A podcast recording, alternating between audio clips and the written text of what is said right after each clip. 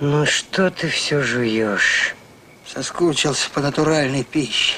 Ну что у нас на борту? Пилюли, таблетки, в лучшем случае консервы. А ты кефир. Местный. Пробовал?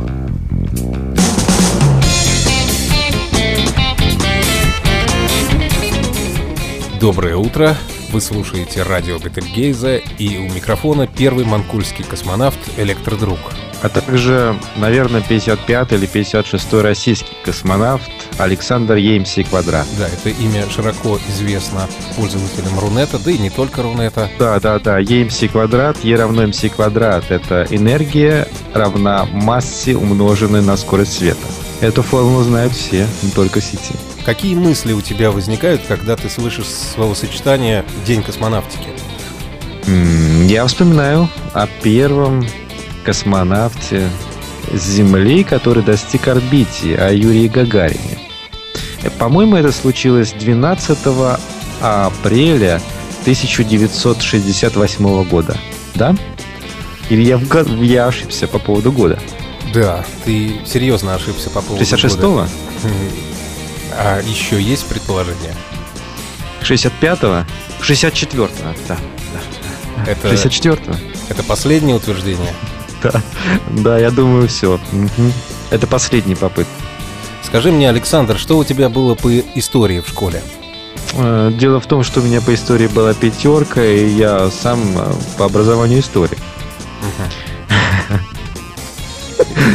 Ну, видимо, э, видимо, жизнь идет вперед, и даты немного меняют свои числа.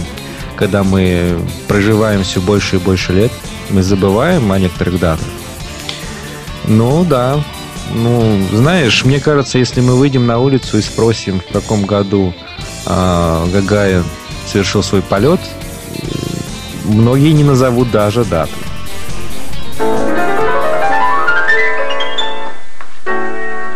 Пытливость человека нас к звездам привела, Космические крылья она в мечтах дала, Позвала человека в космическую высь, И первые ракеты к звездам понеслись. Нас мечта издавна к звездам зовет, Всегда стремились вперед.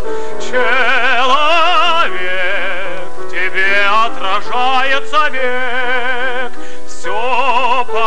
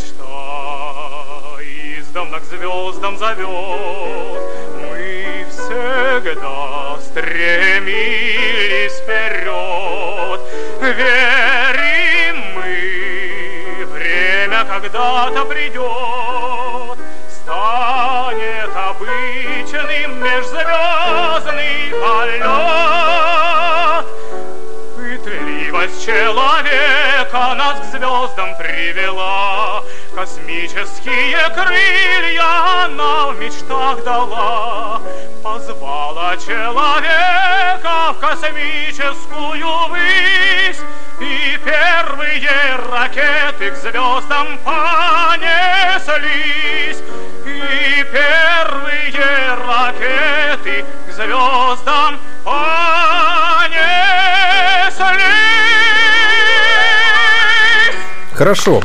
Сейчас у нас утро в какой-то части Земли, может быть уже ночь, э, в какой-то день.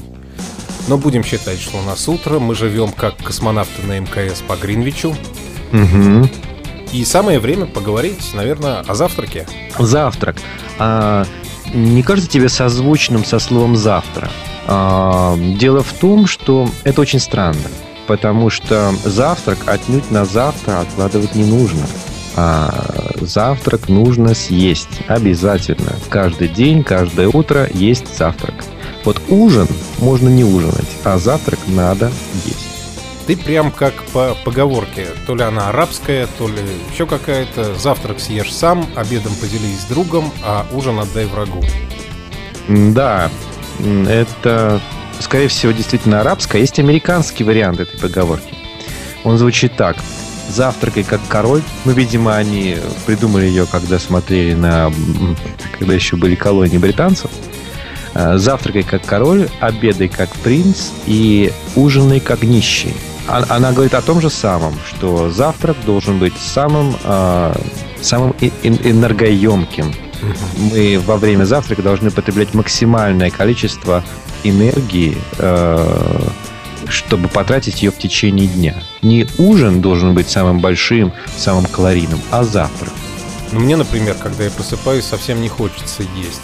Да, правда, я просыпаюсь достаточно поздно. У меня, как в песне дяди Федора Чистякова, если утро наступает в три, через два часа уже зажгут фонари. Вот, поэтому где-то часов до 6 до 7 вечера я могу спокойно не есть. Естественно, у меня все это смещается на более позднее время суток. Но знаешь, как можно, как можно себя заставить есть с утра, даже если не хочется? Дело в том, что мы часто отказываем себе в а, тех или иных продуктах. Говорим, что они вредные. Ну, например, а, кто-то а, не ест э, мучного или сладкого. Не потому, что он не хочет, потому что это вредно. Ну, он считает, что это вредно. Или какие-то булочки, или еще что-то. Да? Дело в том, что если мы съедим это на завтрак с утра, то никакого вреда э, это организму не причинит. Наоборот, это даже будет полезно. Потому что в течение дня та энергия, которая есть в этих продуктах, а во вредных продуктах очень много энергии, как правило, она будет использована нами в жизни. Вот если мы будем наедаться сладким вечером, перед сном, тортом, например, то это отнюдь не поможет и, и не улучшит наше здоровье, а наоборот будет во вред. Поэтому есть с утра можно. И даже те продукты, которым вы себе отказываете. Ты знаешь, я вообще себе не отказываю в продуктах, если они мне нравятся. Но утром иногда же приходится вставать не в 3 часа, а рано, ну, когда вообще кусок горло не лезет. И Единственное, что я могу, это выпить чашку кофе. Кофе полезно. Особенно с утра. А цыгане, например, ну, начинают э, утро с торта. Как раз в самое калорийное, самое питательное и самое вроде как вредное утром. Поэтому они такие красивые, бодрые и веселые. Именно поэтому. Молодцы цыгане, сейчас настало время послушать нам какую-нибудь бодрую утреннюю песню.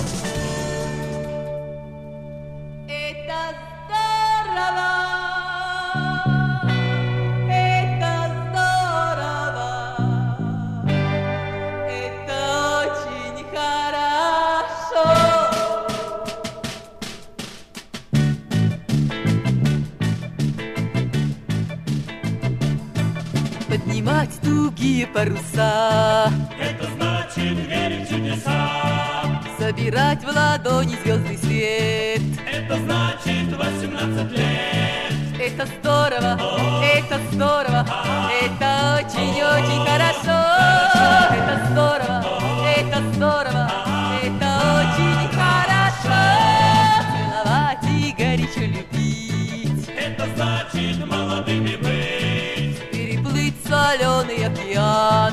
Это значит сильный капитан. Это здорово, это здорово, это очень-очень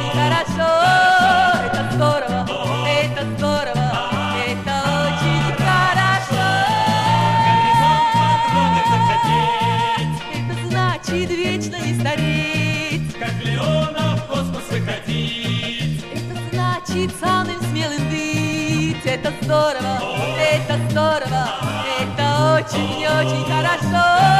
Это здорово, это здорово, это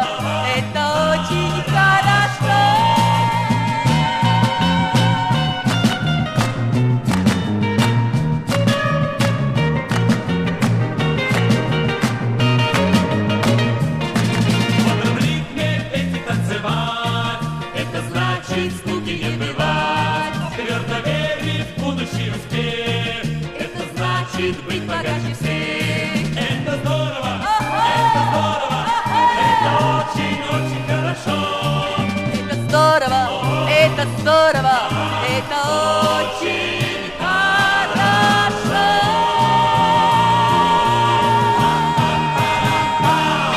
Ну и переходим, собственно, к завтраку космонавта. И вообще к тому, как и чем питаются космонавты на орбите. Мгм. В руки мне попалось меню на неделю. Достаточно интересный документ. Обеды и ужины мы пропустим, а также там есть э, такая графа, которая называется «Перекус». Вот выберем любой день на вскидку. Допустим, день шестой. Шестой день. Это суббота. Это, видимо, как... Это еврейский завтрак, наверное. Да, должен быть еврейский завтрак, поэтому первым стоит говяжья котлета. Заметь, не свиная. А есть ли космонавты из Израиля? Вот они, э, израильские космонавты? Или только вот есть космонавты из России и, и из США, и из Китая? Тайконавты, Тайкунавты. тайкунавты. Насколько я помню, один израильский космонавт погиб при посадке шаттла. Но в космосе он успел побывать. Ага. То есть он так и не вернулся Да. обратно. Он, он остался в небе. Видимо, это судьба. Вафли, сушеные абрикосы, курага, какао, апельсин, грейпфрут, напиток. Мгм. Как тебе такое Не годится. не годится? А надо вот завтрак поменять с ужином. Видимо, здесь ошибка, наверное, какая-то. На ужин, Слишком плотный у них э, ужин. на ужин а в завтрак этот день, да. Осетр А? натуральный, гуляш свиной, капуста тушеная, хлеб столовый, чернослив с орехами. Это, наверное, чтобы хорошо в туалет ходить. Чай Граф Грей с сахаром. Да, Эрл Грей. И перекус. Орехи, фундук, шоколад, Тугоплавкий. тугоплавки. Это, наверное, чтобы чтобы лучше грыз, гры- чтобы разгрызать его лу- лучше или что? Или, или чтобы крошки по всему а, МК, МКС не, Не разлетались. не разлетались. Не знаю. Тугоплав. И смотри, сок виноградно-сливовый с мякотью. Опять для облегчения процесса пищеварения. А свинина в кисло-сладком соусе, она сублимированная или в тюбике? Я думаю, что она сублимирована. Наверное, это что-то примерно как пакетики к лапше доширак. А что из этого в тюбике? Вафли вряд ли и котлета говяжья. Наверное, напитки. Э, Наверное. Я не знаю, осетр натуральный. Его, думаешь, в тюбик засунули? М, да нет, нет. Ну, его вряд ли сублимировали. А что, рыба не сублимируется? Мне кажется, сублимируется а, не рыба, а овощи, фрукты. Очень хорошо сублимируются. А белок, он не сублимируется. Ну, Мне кажется, он разрушается во время сублимации, нет? Я специалист по космическому радиовещанию, по переходу на сверхсветовые скорости, прогрызание червячных нор в пространстве времени. А что касается сублимации продуктов и сохранения свойств белка, это не ко мне. Да, и белок еще разрушается от радиации. Видимо, они держат свою еду в свинцовых холодильниках. А вот смотри, день восьмой. Мгм. Омлет по-мексикански, так чтобы остренькое что-нибудь было, да? Ага. Ветчина, сухофрукты и орехи, апельсиново-ананасовый напиток. Да, на обед овощи по-итальянски. Мгм. Интернациональная кухня.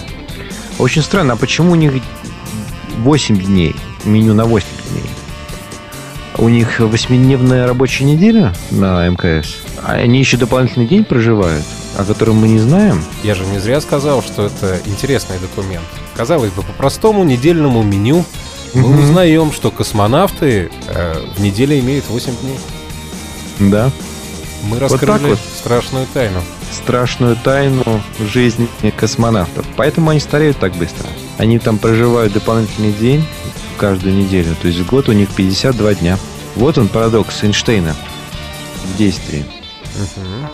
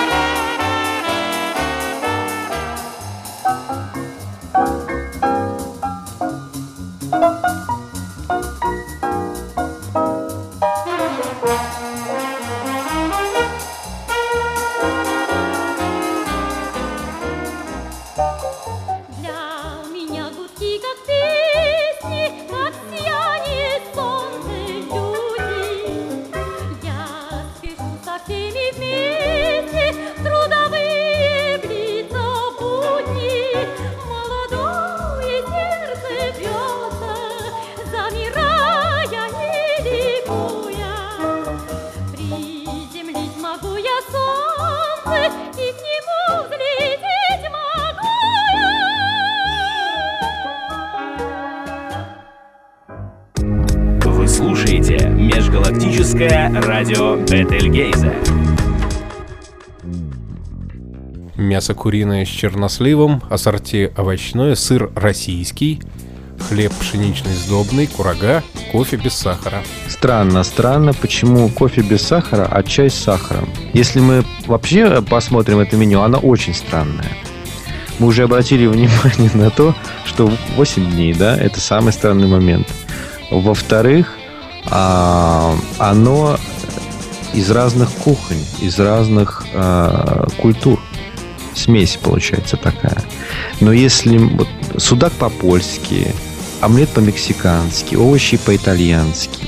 Но если мы, мы посмотрим, кто находится на МКС, как правило, там находятся только русские и американцы. Но едят они омлет по-мексикански, овощи по-итальянски, судак по-польски, а, свинину в кисло-сладком соусе, то есть по-китайски. Да? О чем это говорит? Ну, во-первых, эти две страны, правда, я не знаю, насколько уместно говорить об Америке как стране, имеющей свою кухню, но Россия страна широких кулинарных возможностей. И русская кухня вобрала в себя кухни разных народов. Поэтому ничего удивительного. Судак по-польски, он был и в советских столовках, насколько я помню, только делали его отвратительно. А кисло-сладкие азиатские юго-восточные блюда мы тоже приняли в свою кулинарную семью лет 10 как назад. Получается, когда э, ты заходишь в самый обыкновенный итальянский ресторан в Москве или в Санкт-Петербурге или, или в любом другом городе России, И тебе ты- втюхивают суши и сашими. Да даже дело не в этом. И, и ты э, понимаешь, какая замечательная русская кухня в этом итальянском ресторане. Да? Да, да. Но, конечно, ты правильно сказал, что э, в каждом ресторане в России не модно, а хороший, хороший знак, хороший тон, если есть японская еда. И, то есть еда из японского э, меню. Это суши, сашими, роллы и так далее. Это, наверное, тоже э, уже русская кухня. Да, естественно, естественно, потому что суши и сашими, сделанные здесь, они ничего общего не имеют с тем, что делают японцы. Даже близко, а может быть они похожи внешне. Ты знаешь, такое блюдо, как роллы Калифорнии, я думаю, оно есть только в России. Его даже, наверное, в Америке нет. А Филадельфия? А есть такие. Я просто ни те, ни другие вот э, не пробовал, не знаю. И не хочу Ну да. Очень странное, правда, да? Название для роллов э, Калифорния и Филадельфия. Да, если бы они назывались Перл Харбор, это было бы естественно.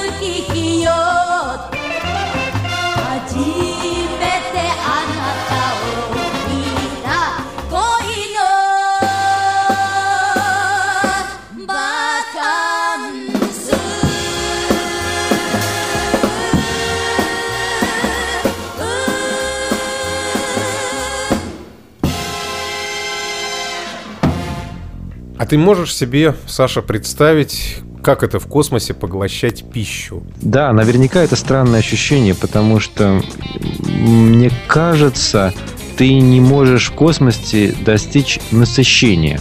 Потому что еда ничего не весит, и, соответственно, она никак не давит на твой желудок, и э, твой организм не может отреагировать э, на то, что ты съел слишком много и тебе хватит. То есть ты, ты должен всегда дозированно кушать. Иначе ты умрешь от обжорства и от ожирения в космосе. А ты думаешь, что сигнал мозгу о насыщении передается исключительно из желудка? Да, конечно. Это, это свойство а, нервной системы, и желудок взаимодействует с нервной системой, именно оттуда поступают сигналы. У некоторых людей, почему некоторые люди страдают ожирением? У некоторых людей просто не проходят эти сигналы, и человек не может остановиться. Он ест, ест, ест и ест. Мгм. Не может остановиться. Но Иногда это проблема действительно головного мозга. Но тут есть взаимодействие. Если желудок уже не помещается, ты больше не съешь. Это двухсторонняя улица. Но удовольствие от еды мы получаем не из желудка, а от языка, рецепторов. По-моему, вкус доставляет нам удовольствие, помимо того, что в животе... У нас всё. пять органов чувств. И во время поедания мы все эти пять органов чувств используем. И удовольствие, в том числе эстетическое наслаждение, нам э, доставляет еда, которая взаимодействует со всеми пяти органами чувств. То есть нам должно быть приятно и видеть то, что мы едим, да? Если это будет не очень красивое, вряд ли вкусно понравится. Ага. Мы должны ощущать э, вкус. Мы должны, возможно, слышать, как, э, например, булькает шампанское. да? Если мы не будем слышать, мы, мы вряд ли насладимся его вкусом. Эм, И также мы должны ощущать еду. Ну, в своих руках. Многие народы, они едят руками.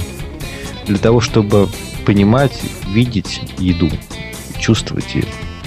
Ты знаешь, я вспомнил о том, что я видел как-то репортаж с завода, где изготавливают еду для космонавтов.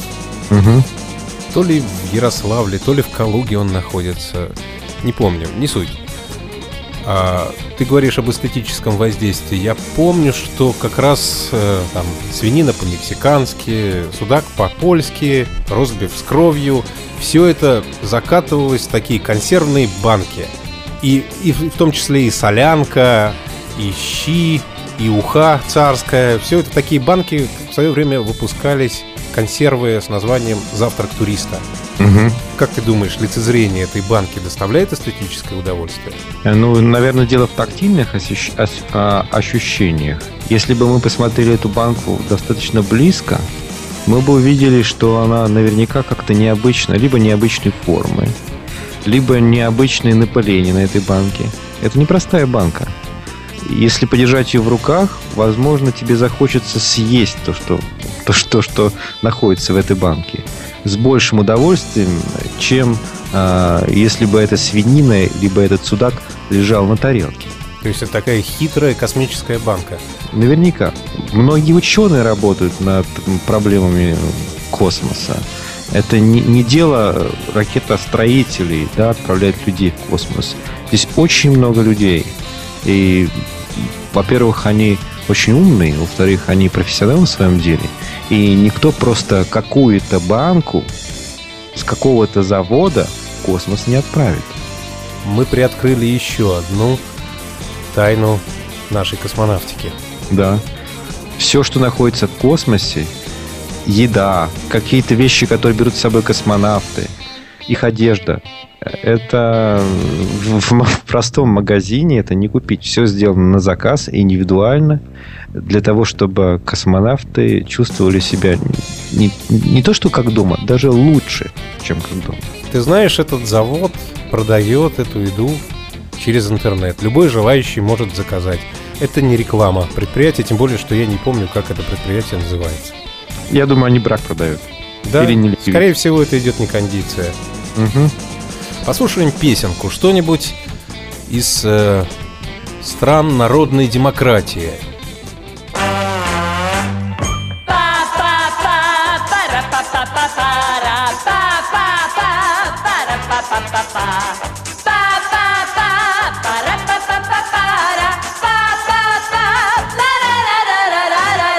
Niby nic, a tak to się zaczęło. Zwyczajne pa pa pa. Jest w orkiestrach dętych jakaś siła, bo to było tak. Babcia stała na balkonie, dołem dziadek defilował. Ledwie go ujrzała, nieomal zemdlała, sprawiać trzeba było skronie. Dziadek z miejsca zmylił nogę, pojął czas rozpocząć dzieło staną pod balkonem, puknął jej puzonem, no i tak to się zaczęło. Pa, pa, pa, para, pa, pa, pa, para, pa, pa, pa, para, pa, pa, pa, para.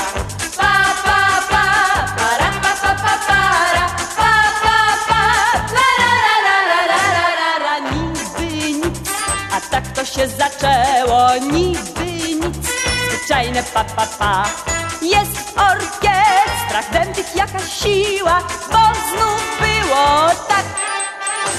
Mama stała na balkonie, dołem tatuś defilował. Ledwie go ujrzała, nieomal zemdlała, skrapiać trzeba było skronie. Babcio z miejsca zmylił nogę, poczuł jak go coś natchnęło. Stanął pod balkonem, puknął jej buzonem Tak podjął dziadka dzieło Pa, pa, pa, para, pa, pa, pa, para Pa, pa, pa, para, pa, pa, pa, pa Pa, pa, pa, para, pa, pa, pa, para Pa, pa, pa, para, Niby nic, a tak to się zaczęło Niby nic, zwyczajne pa, pa, pa jest w orkiestrach dętych jakaś siła, lecz ich dzisiaj brak. Próżno bowiem na balkonie Czekam, by ktoś defilował Żebym go ujrzała nieomal zemdlała By mi nacierano skronie Żeby z miejsca zmylił nogę Tak jak tamtym się zdarzyło Stanął pod balkonem, puknął mi puzonem By mi także się spełniło. Stanął pod balkonem, puknął mi puzonem By mi także się spełniło. Pa, pa, pa, para, pa, pa, pa, para Pa, pa, pa,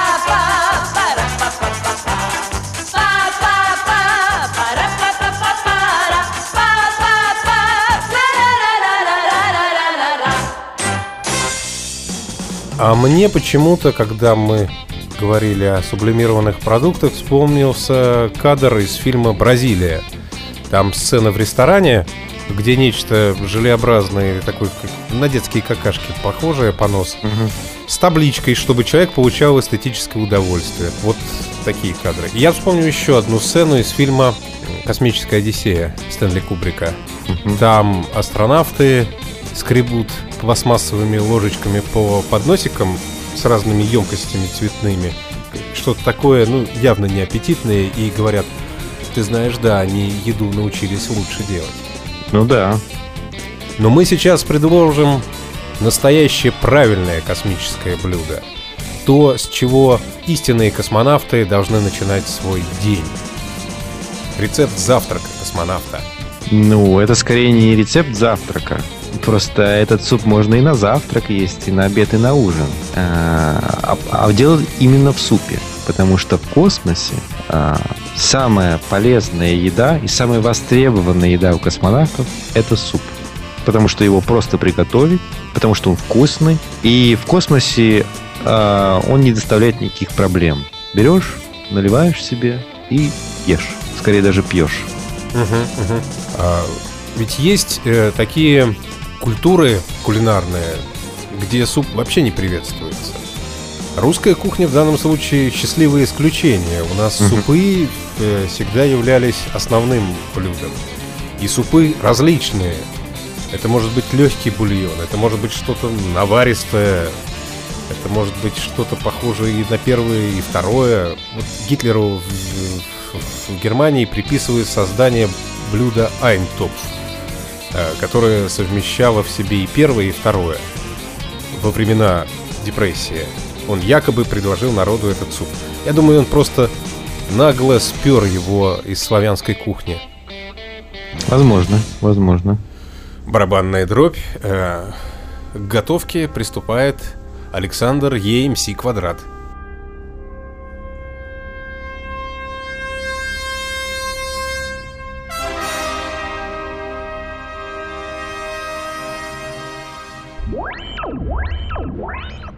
Ну, прежде всего, я должен сказать, что этот рецепт мне э, рассказал швейцарский космонавт.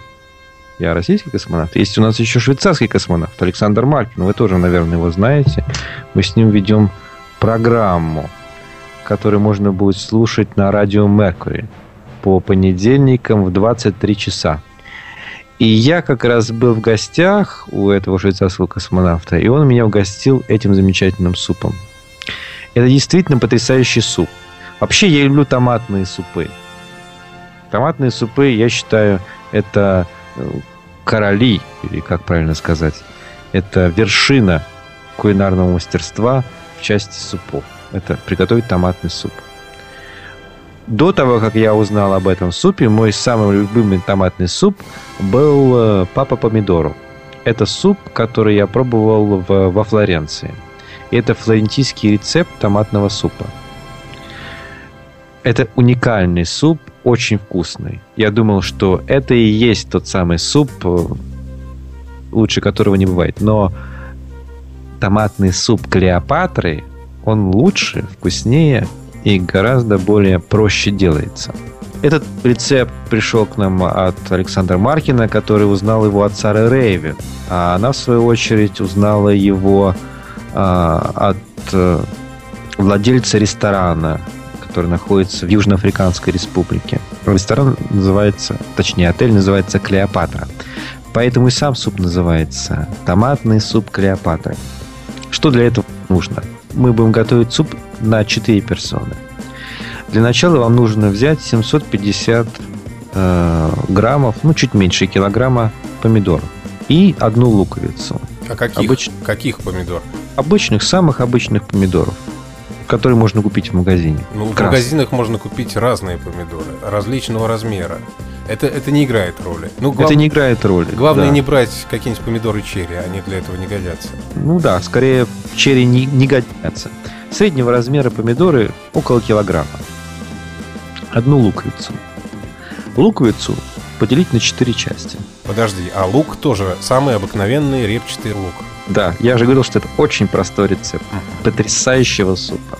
Берем помидоры около килограмма, берем луковицу, режем на 4 части, кладем это все на противень, заливаем оливковым маслом и ставим в духовку.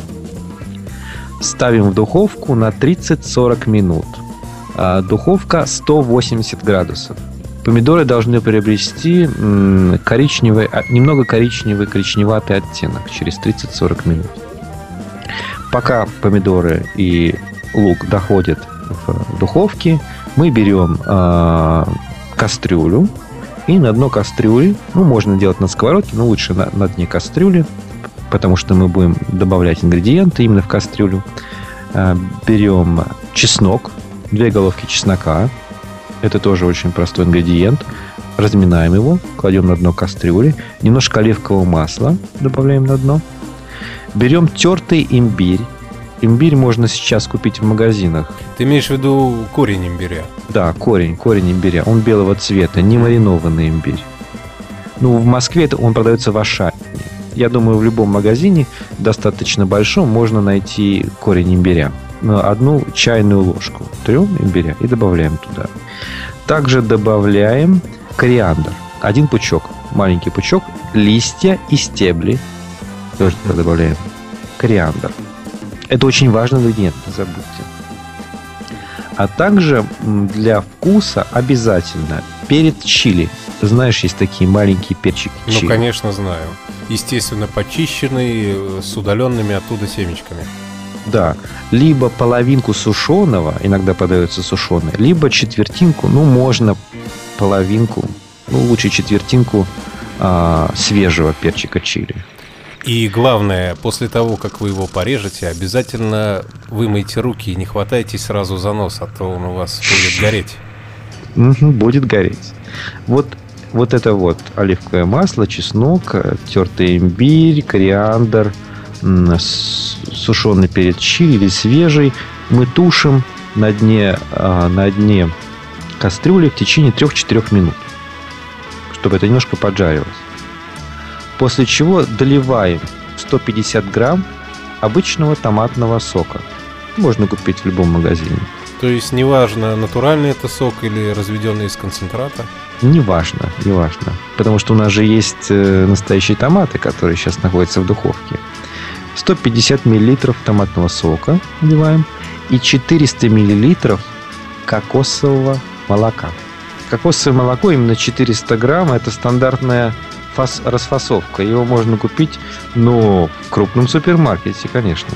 150 миллилитров томатного сока и 400 миллилитров кокосового молока. Все это мешаем, мешаем, мешаем, где-то пару минут и снимаем, снимаем с с духов... не с духовки, как это плиты? называется. Да, снимаем с плиты, чтобы это настоялось. И ждем, пока дойдут наши помидоры. Сколько там еще осталось? Минут 20 э, это должно настояться. Кокосовое молоко, томатный сок и то, что мы положили на дно кастрюли. Понятно, да? Мгм. Помидоры готовы через 30-40 минут. Мы их достаем и опускаем в кастрюлю. Помидоры и лук в кастрюлю. То есть мы их не мелим ни в какое пюре, Нет, нет, нет. а именно в опус- таком обжаренном, э, в таком ту- тушеном виде мы их опускаем в кастрюлю. Все, что у нас есть на противне, мы добавляем в эту кастрюлю. К томатному соку, вот, к кокосовому молоку. Также добавляем пол ложки, вот в этот момент пол ложки коричневого сахара. Тоже можно купить в любом магазине. Коричневого сахара. Пол, пол столовой ложки коричневого сахара. И пол э, чайной ложки коричневого сахара. И одну столовую ложку тайского рыбного соуса. Он так и называется. Тайский Да. рыбный соус. Он так и называется. Тайский рыбный соус. Это как, знаешь, это как э, соевый соус. И варим это 10 минут. Томаты, вот то, что мы приготовили, томатный сок, все вот с тайским рыбным соусом, все с, с сахаром. Варим 10 минут. Варим, варим на среднем огне. Ну, мы его чуть больше среднего огня. Варим, варим.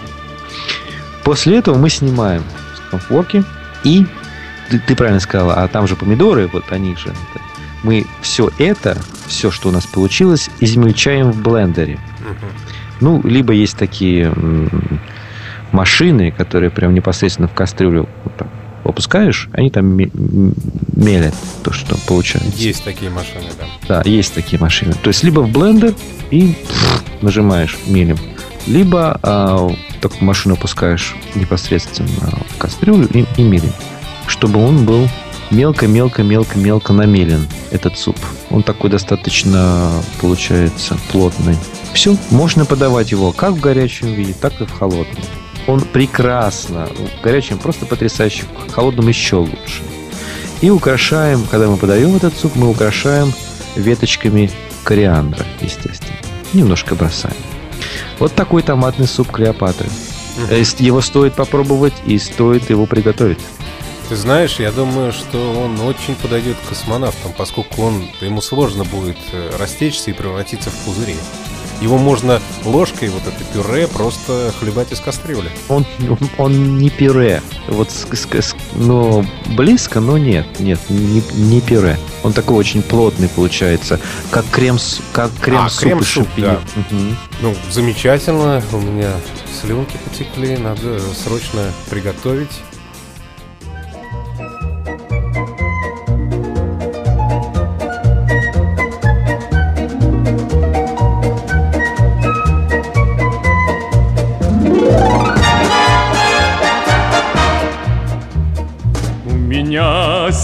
Сегодня день такой счастливый, что не петь нельзя. Ведь с любовью вместе к нам приходят песни, словно в дом друзья. К тебе навстречу я пойду,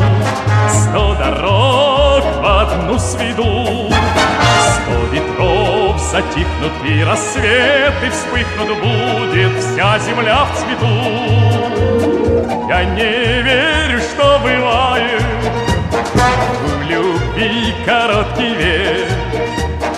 Наше время отступает, если счастлив человек. Лай, лай, лай, ла, ла,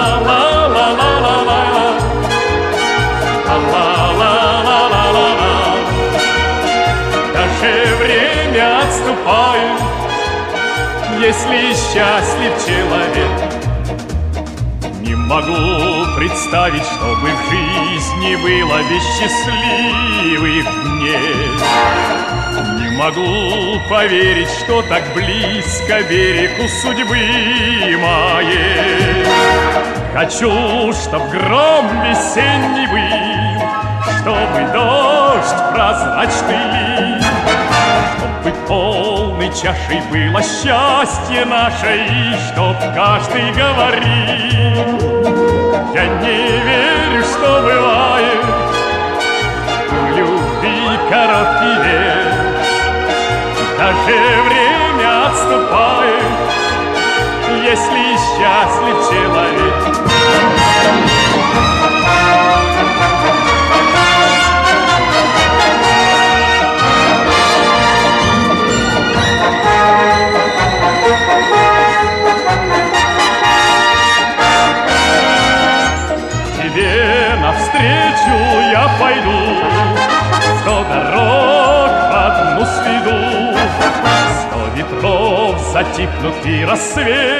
Вспыхнут будет вся земля в цвету.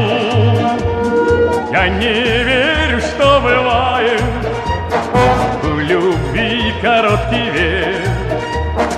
Наше время отступает, если счастлив человек. Лай, лай, лай, ла,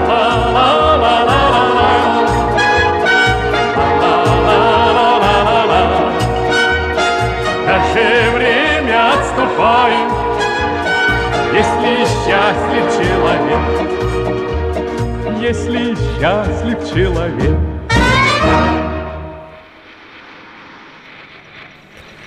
На этом мы прощаемся с нашим гостем Александром, а вас впереди ждет Гагаринский час. Целый час, даже больше отечественных песен и старых и новых, посвященных Юрию Гагарину. Спасибо, Алексей, что пригласил меня на радио Бетельгейзе по такому замечательному поводу, как День космонавтики. Очень приятно, и я рад и горд за страну, за нашу, что мы все-таки были первыми в космосе, несмотря ни на что. Конечно, спасибо и Юрию Гагарину, и всем-всем, всем, кто сделал большой подвиг. И, возможно, они проложили дорогу для нас. И когда-нибудь и мы тоже полетим в космос. Может быть, это будет не так пафосно, не так трудно и не так сложно и опасно, но все-таки хочется верить, что мы тоже побываем на других планетах и увидимся с другими не менее замечательными созданиями, которые живут в космосе. На пыльных дорожках далеких планет останутся наши следы. Спасибо тебе, Саша. Будем надеяться, что ты будешь заглядывать в нашу виртуальную межгалактическую студию и еще каким-нибудь блюдом побалуешь наших слушателей. Ну, а я отправляюсь на кухню готовить, а вы слушаете «Гагаринский час».